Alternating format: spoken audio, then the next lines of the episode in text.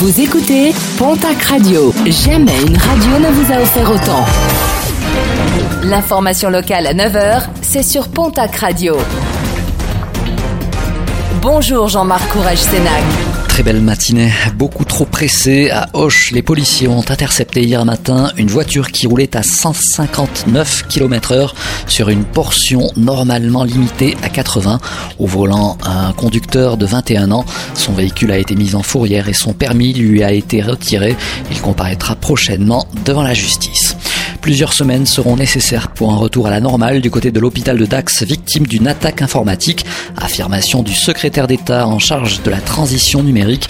Cédric O est en déplacement dans les Landes aujourd'hui pour signer avec le département une convention qui permettra d'embaucher une trentaine de médiateurs numériques.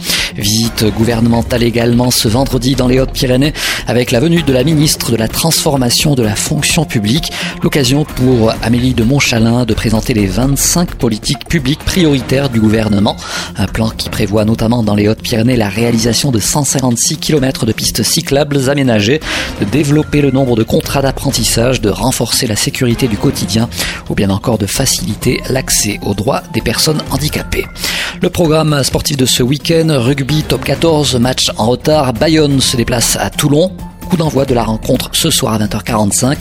Un match retransmis en direct sur Canal Plus décalé. En Pro D2, 21e journée, Biarritz reçoit ce soir l'équipe de Grenoble. Mont-de-Marsan recevra également ce soir l'équipe de Carcassonne. En basket Ligue féminine, 16e journée, Basketland se déplace à Lyon. Le TGB recevra demain à Tarbes l'équipe de Nantes-Rezé. En football Ligue 2, le POFC, toujours avant-dernier au classement, reçoit demain samedi l'équipe du Havre, 9e. Coup d'envoi du match à 19h. Et puis puis à Pau, la prochaine édition de la braderie d'hiver se déroulera vendredi et samedi de la semaine prochaine. Les commerçants qui souhaitent y participer peuvent déjà télécharger leur dossier d'inscription sur le www.pau.fr. Des points gourmands seront également proposés.